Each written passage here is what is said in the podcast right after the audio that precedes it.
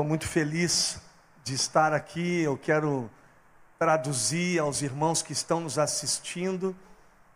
Hoje não há nenhuma preferência, nós não abrimos os cultos para inscrição hoje aqui, porque nós queremos nos adaptar a esse novo normal. Então, nós estamos fazendo também um teste de time nós vamos depois trabalhar a higienização do local. Então, nós fizemos hoje trazendo a liderança, trazendo os irmãos que vão trabalhar durante esse processo de adaptação, que é a liderança, porteiros. Então, a gente está também prestando culto ao Senhor e nos adaptando, nos treinando para esse novo momento que vai se iniciar com culto aberto ao público a partir da semana que vem. Então nós queremos estimular vocês, nós queremos trabalhar com ordem. Então semana que vem tem ali nas nossas redes sociais o link para que você possa se inscrever para o culto. Então a gente quer pedir permissão para você que está aí assistindo, não fique triste, nós estamos numa ardente expectativa da volta, de nos encontrarmos aqui, estamos esperando vocês. Teremos culto às 10 da manhã. O culto das 10 da manhã, nesse primeiro momento, não haverá abertura de inscrição. Então as pessoas podem se dirigir para cá e nós não abrimos inscrição em função da experiência. Nós nunca ultrapassamos aí 100 pessoas. Então está aberto o culto. Se houver no domingo que vem um número muito expressivo, também haverá inscrição para o culto das 10 da manhã. Depois teremos um culto das 17 até as 18h30 e o nosso culto das 19h30, que vai ser também transmitido online. Então, o nosso único culto transmitido online será o culto das 19h30, amém? E eu confesso para vocês como é bom ver a cara de vocês, ver gente sentada, muitas vezes ficarmos aqui só eu, Bruna, os ministros, né, aqui esperando um amém, aí de repente saiu um amém de um que estava assistindo o Hugo, é o rei de dizer amém, cantar o ru, e nós matava a saudade através da vida desses irmãos, que se manifestavam aqui, porque o ambiente todo vazio é muito difícil. Outra coisa que é muito difícil é que eu gosto de me movimentar. Enquanto nós não temos um sistema de câmeras, né, para evocar aqui o, o deslocamento, eu vou ficar preso e vou autorizar os meus irmãos aqui, uh, Heron, Bruna, se eu me movimentar, sair, dá uma chamadinha que às vezes a gente vai ficando mais velho e vai ficando esquecido, amém? Eu vou chamar aqui, Marcel, você vai ficar de castigo comigo, Marcel, onde é que você está? Era Marcel que estava tocando, vem. Se tu quiser, se alguém quiser trazer um banquinho para o Marcel, aqui, vou botar aqui para ele poder sentar comigo. Meu primo vai ficar de tangedor, hein? Amém, queridos? Eu quero compartilhar uma palavra que aqueceu meu coração. Deus me lembrou, domingo usou o pastor Ricardinho. Então eu vou dar seguimento e vou me utilizar de um mesmo texto. Eu não escutei a mensagem, mas eu vi que o papai deu muita graça. Ali no grupo do Eduardo, ali estávamos juntos e houve um derramar e papai aquentou meu coração. Eu gostaria que você abrisse a palavra de Deus em Atos. Quem lembra qual foi o texto que ele foi usado aqui semana passada? Atos capítulo 3. Atos capítulo 3. No versículo 1. Todos acharam, digam glória a Deus. Quem não achou, diga aleluia. Então procura que você acha. Atos, capítulo 3, no versículo 1. Diz assim: Pedro e João subiam juntos ao templo a hora da oração, a nona, e era trazido um varão que desde o ventre de sua mãe era coxo, o qual todos os dias punham a porta do templo Formosa para pedir esmola aos que entravam. E ele, vendo a Pedro e a João que iam entrando no templo, pediu que lhe dessem uma esmola.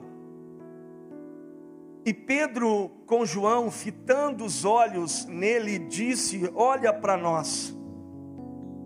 E olhou para eles, esperando receber alguma coisa. E disse Pedro: Não tenho prata nem ouro, mas o que tenho, isto te dou. O que, que diz aí? Alguém pode ler para mim?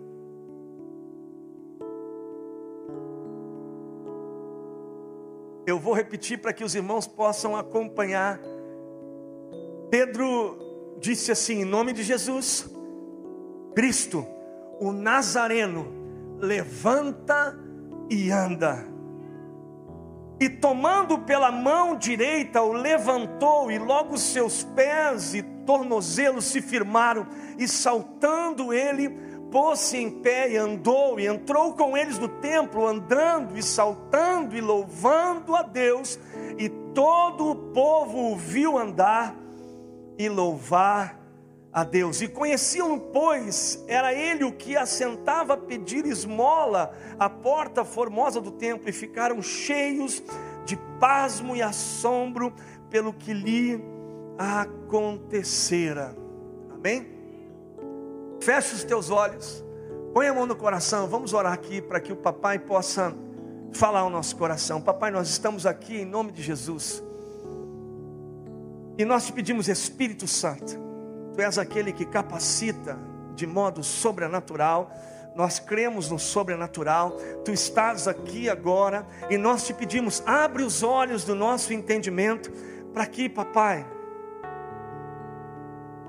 possamos enxergar a riqueza da glória e do poder que é a tua palavra, e que essa semente caia em nosso coração e frutifique nos despertando, nos curando, nos limpando, nos colocando de pé, para que possamos caminhar na direção do teu eterno propósito.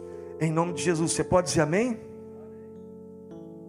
Esse é um texto do livro de Atos, da igreja primitiva do primeiro século, que a gente começa a perceber que através daquele revestimento daquele movimento, daquela, daquele derramar do Espírito Santo. Os nossos irmãos foram cheios do Espírito, e agora nessa dispensação do Espírito, eles saem a anunciar o eterno propósito, as boas novas do Evangelho. E nessa dispensação, nessa direção de ir, de anunciar e também de manifestar a sua e cultivar a sua espiritualidade, nós vemos aqui a narrativa da história de um acontecimento em que está aqui protagonizando essa história Pedro e João. E quando eles vão então na direção, olha só como a igreja primitiva cultivava o hábito da oração, da intercessão, e eles então indo para aquele momento para desenvolver sua espiritualidade, para buscar ao Senhor de forma coletiva.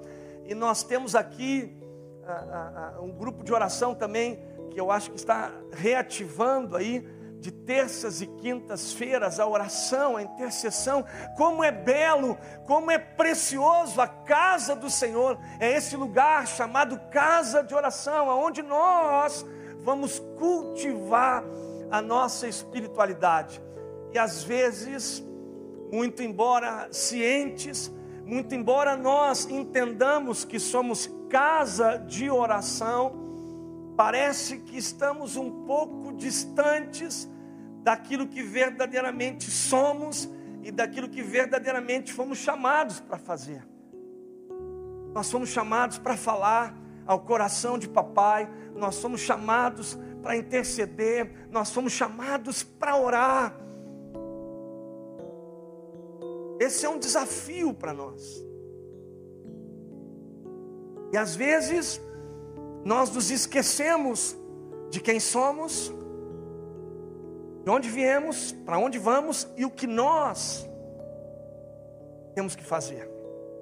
E João e Pedro, com consciência, cheios do Espírito, sedentos, famintos pela presença de Deus, cumprindo o seu propósito, cumprindo o seu destino, eles vão para interceder para orar no templo. E lá no, no templo Formosa, aquela parte mais interna, eles se deparam com um homem que está em estado de mendigância. E a mendigância, esse homem ele vivia provavelmente esse estado de mendigância não por condições econômicas da época, provavelmente esse homem estava vivendo o estado de mendigância, está diretamente relacionado à doença, à enfermidade que ele tinha. Ele era um coxo, um paralítico, ele era um homem doente, e essa doença provavelmente o colocou nessa condição de mendigância. Alguns até criam que eles nasceram porque deveriam sofrer, eram pessoas amaldiçoadas. Então a doença que esse homem gozava promovia para ele discriminação, ele nasceu com isso e estava destinado. Hoje nós temos as leis que se abrem para trabalhar e possibilitar trabalho e dignidade para quem tem debilidades físicas. Mas naquela época não existia isso. Então a raiz daquela mendigância não era o sistema econômico, não era o desemprego propriamente, mas era a doença que esse homem tinha que o colocava nessa condição. E ele está lá, na porta do templo Formosa, que contradição, já me distrei uma vez aqui sobre essa contradição até contradição com o nome, um lugar, uma porta, o templo Formosa tem ali um coxo, e às vezes a fé nos coloca em contradições. Ah, queridos, se você foi chamado por Deus, se você é uma mulher de Deus, se você é um homem de Deus, você vai transitar em ambientes em que há uma profunda contradição. E essa contradição muitas vezes nos desafia, somos desafiados por ela.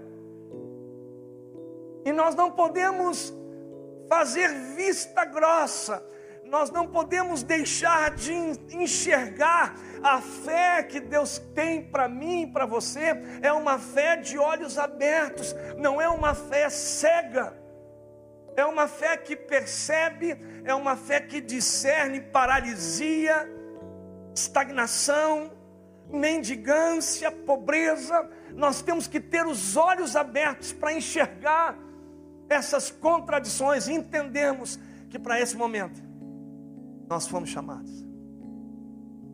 Eu uma vez fui num, num congresso na Assembleia de Deus, aonde tinha uns americanos ali na, na D55. Mauro é um amado, pastor Mauro se tiver alguma ovelha do Mauro assistindo, manda um beijo no coração dele. É um louco, é um apaixonado por Jesus. E eu estava lá, e uma das coisas que eu acho que eu só fui para ouvir. E eu vi aquele americano dizer uma só coisa: aquele lugar que você olha, você enxerga pobreza, aonde você percebe o contraste, esse é o lugar que Deus chamou para você intervir. Pá, meu irmão. Eu e as minhas crises. Sabe quando você não quer ouvir uma coisa que você precisava ouvir? Esse lugar que você olha, que é contraditório, que incomoda. Perdão, olha para a câmera. Eu, tudo ao vivo aqui, viu, gente? Perdoe, não esqueci de vocês. Esse lugar, esse lugar que, que nos incomoda. Quantos já foram incomodados por pedintes? Confessa aí. E a gente às vezes até desvia o olhar.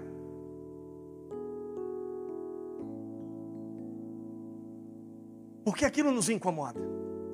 E no reino de Deus, preste bem atenção, na igreja do Senhor Jesus, preste bem atenção, nesse caminho de uma espiritualidade saudável, vai ter lugar e lugares que nos incomodam, que são contrastes, são contraditórios, eles não combinam, eles não deveriam estar ali. Mas é exatamente você, Pedro e João, é exatamente você e foi para você, meu irmão e minha irmã, que Deus mostrou, para que você então intervenha. Ah, ouvi aquilo. Pensa num, num cabrito corcoviano, porque tinha algumas coisas que me incomodavam. Então nós temos que entender isso. E nesse, nesse, e nesse caminho de fé, nesse propósito, aqui para mim existe um exemplo de uma fé madura, de um homem cheio do Espírito Santo, de uma mulher cheia do Espírito Santo. Aqui se resume para mim, para você, preste bem atenção, porque hoje, amados, nós temos uma fé de menino e menina, uma fé infantil, infantilizada, porque muitas vezes a pregação gira em torno do nosso umbigo, então nós somos desafiados, geralmente, para exercer fé para suprir nossas necessidades. Então eu quero um carro, eu quero uma esposa, eu quero um ministério, eu quero, assim, uma roupa. Então nós viemos para o reino de Deus com essa fé infantil, infantilizada, que Deus responde, Deus dá um emprego, Deus dá uma roupa, Deus dá uma esposa, mas Deus não quer que você pare aí. E é interessante que é muito bom e há uma sedução para nós, pastores, pararmos aqui e trabalharmos com essa fé infantil e infantilizada que traz benefício para aqueles que pregam. Então é uma fé misturada com autoajuda, com bajulação do ego, aonde toda a mensagem do evangelho se traduz para que você exerça a fé para ter coisas, receber coisas, e na qual o único beneficiado é você. Mas já no nascimento da igreja primitiva, já no início, lá no embrião dessa igreja primitiva cheia do Espírito Santo, Deus, através desse testemunho, já forja para nós uma fé madura, um exercício de fé que vai na direção do outro.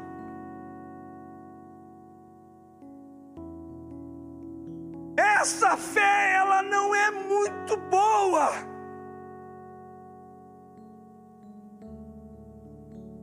porque ela exige virtudes que acompanham. Empenho, compromisso, e ela traz em si a virtude de nos tornar em Cristos.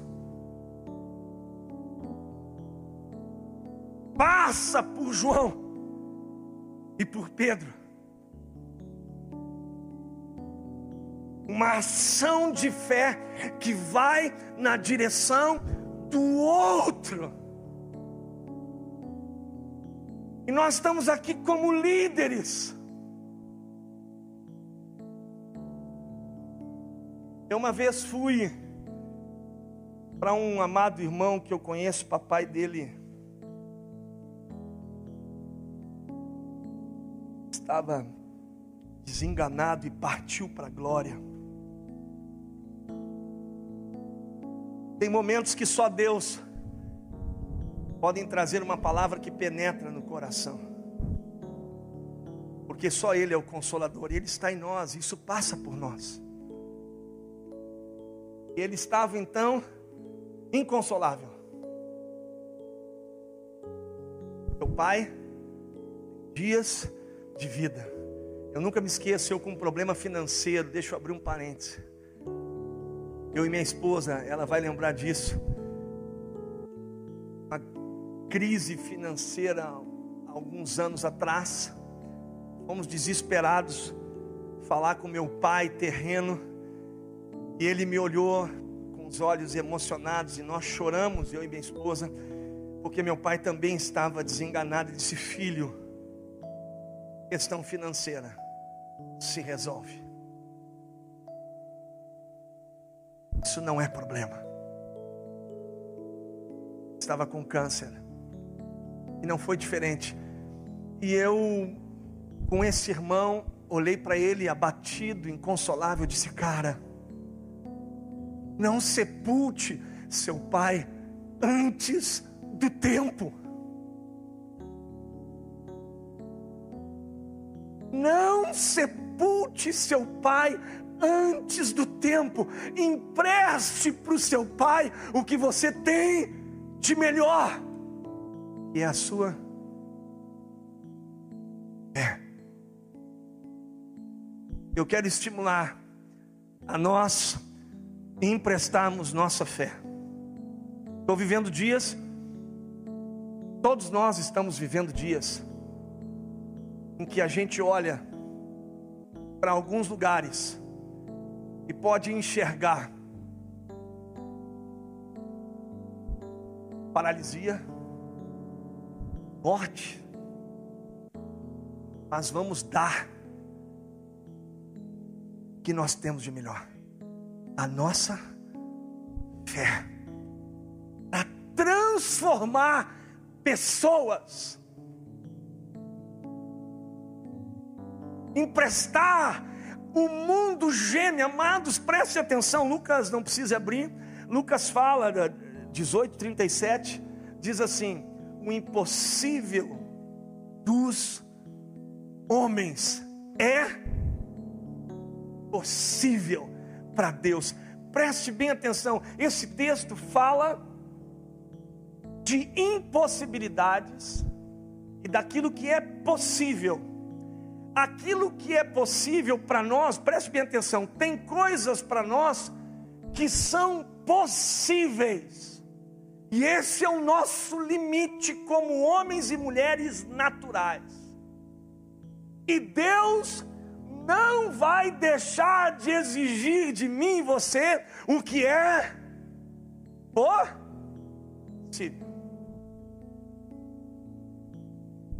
Deus não quer trabalhar com gente sem responsabilidade.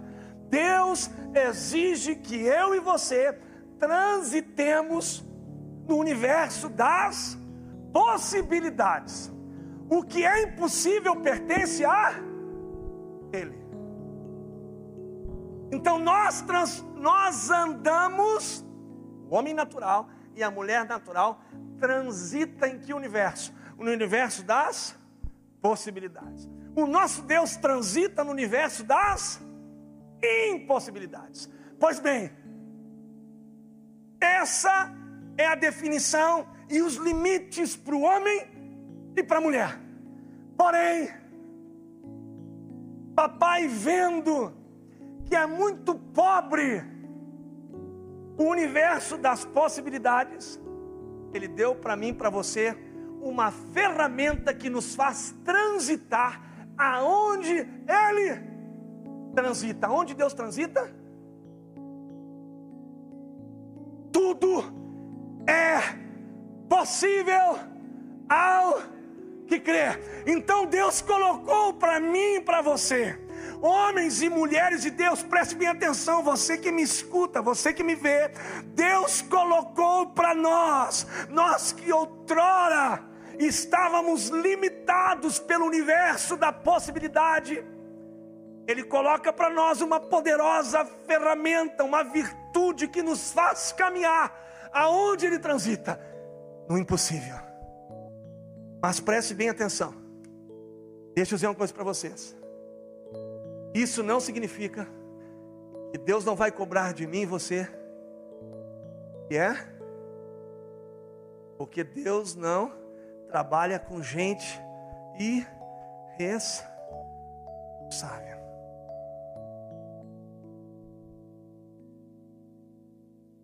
Tem pessoas lá fora, o mundo,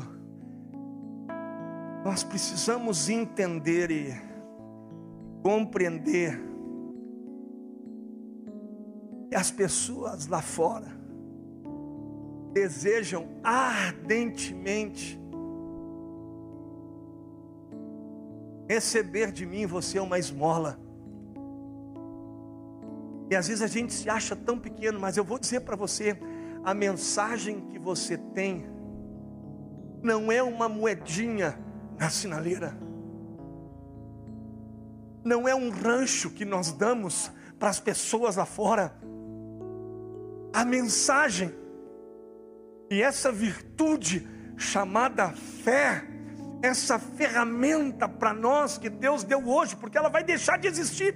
Preste atenção, esse é o tempo de exercermos fé e mudarmos as vidas das pessoas, porque para onde nós vamos não vai mais ter fé. Porque fé é certeza e convicção daquilo que não se vê e daquilo que se espera. Então, olha só: fé é certeza e convicção daquilo que não vemos, mas cremos, e daquilo que nós esperamos. Preste bem atenção para onde nós vamos. Aquilo que nós não víamos, nós vamos passar a ver. Então não haverá mais necessidade de ter fé. Aquilo que nós esperávamos se com concretizou as ruas de ouro, a cidade santa, a mesa vai estar posta, tudo vai estar descortinado. Hoje nós conhecemos em parte, mas agora Deus deu para nós algo poderoso, que não é fé para mudar para um outro templo maior, não é fé para trocar de carro para um carro melhor, não é fé para ter uma esposa, não é fé para você ter mais dinheiro porque isso ainda é infantil, muito embora Deus dê um carro novo, Deus dê uma esposa, todo dom. Aquele que come, bebe e goza do fruto do seu trabalho é dom de Deus, é dádiva. Mas Deus não quer que você entenda, Deus não quer que você tenha uma fé infantilizada, mas que a gente entenda, se levante para forjar na vida das pessoas fazer com que elas rompam da paralisia, da inércia e se transformem em pessoas melhores. Ah, queridos, como é gratificante, como é bom, como é agradável essa comunhão em que nós percebemos que nós estamos nos transformando em pessoas melhores. Era isso que eu tinha a dizer se levantem, tomem posição, marchem, vamos exercer fé, vamos dar um para o outro, vamos dar um para o outro, vamos emprestar um para o outro, mesmo que nós não vejamos, mesmo que em esperança, Cremos contra a esperança. Esse é o sentido. Deus chamou vocês para serem líderes. Deus deu fé para vocês. Deus deu fé para vocês que nos assistem aqui, preste atenção, você tem fé para transformar vidas de pessoas, por isso que está escrito: a criação geme, a criação geme, a criação está gemendo, esperando a manifestação dos filhos que tem essa virtude poderosa de tocar na raiz, preste bem atenção. Há um senso de convicção de Pedro e João que eu quero trabalhar essa noite para você que nos assiste, para vocês que estão aqui. Ele diz assim: Eu não tenho prata nem ouro, mas o que eu tenho, eu te dou. Me permita falar para você, me permita falar com você que nos assiste, eu não sei até onde vai. Deus deu fé para mim, para você, tenha convicção disso.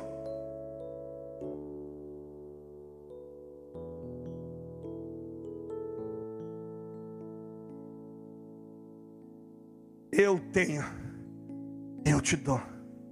Você tem o Espírito Santo, você tem a palavra de Deus. Sejamos ousados, sejamos ousados.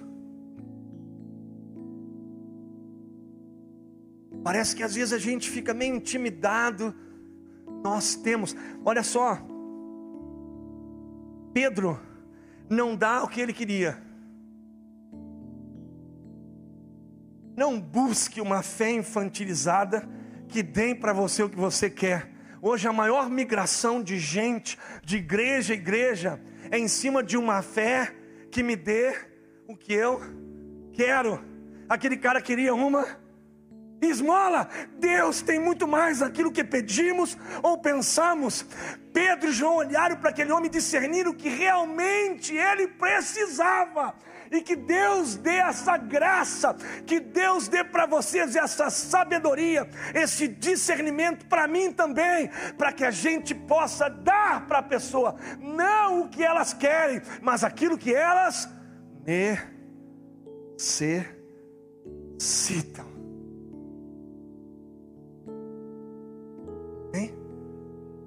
Vamos ficar de pé. Vem pessoal do louvor. Tem pessoal do louvor?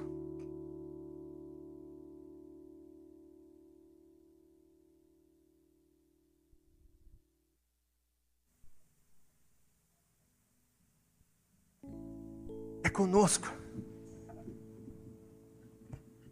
Preste bem atenção.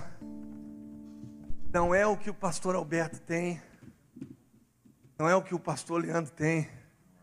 Não é o que o Junei tem. Não é o que o Franz tem, o que o Glavan tem, o que você tem. Nunca me esqueço que irmão, pastor, ele quer aceitar Jesus. Faça oração com ele, não é comigo. Você. Deus está mostrando você.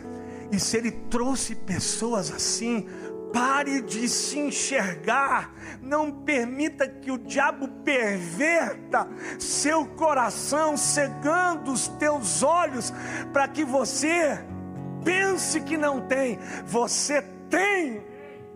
Estávamos conversando, Zardo, que dele Zardo? Está lá o, o Zardo.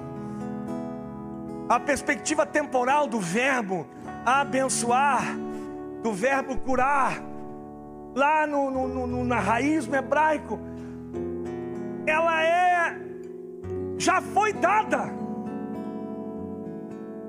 A gente sempre coloca as coisas, ah, pro, provisão, Deus já proveu. Deus te abençoe, Deus já abençoou, e nele nós fomos sarados.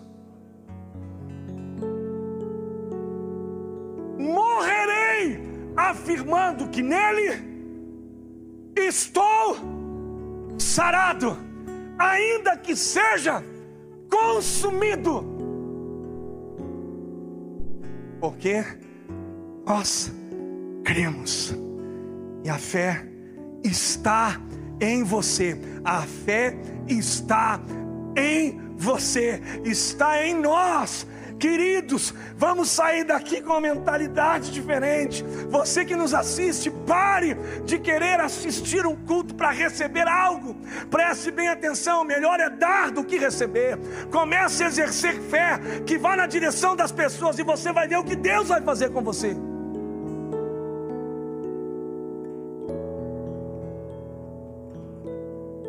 Deus nunca me desamparou. Parei crises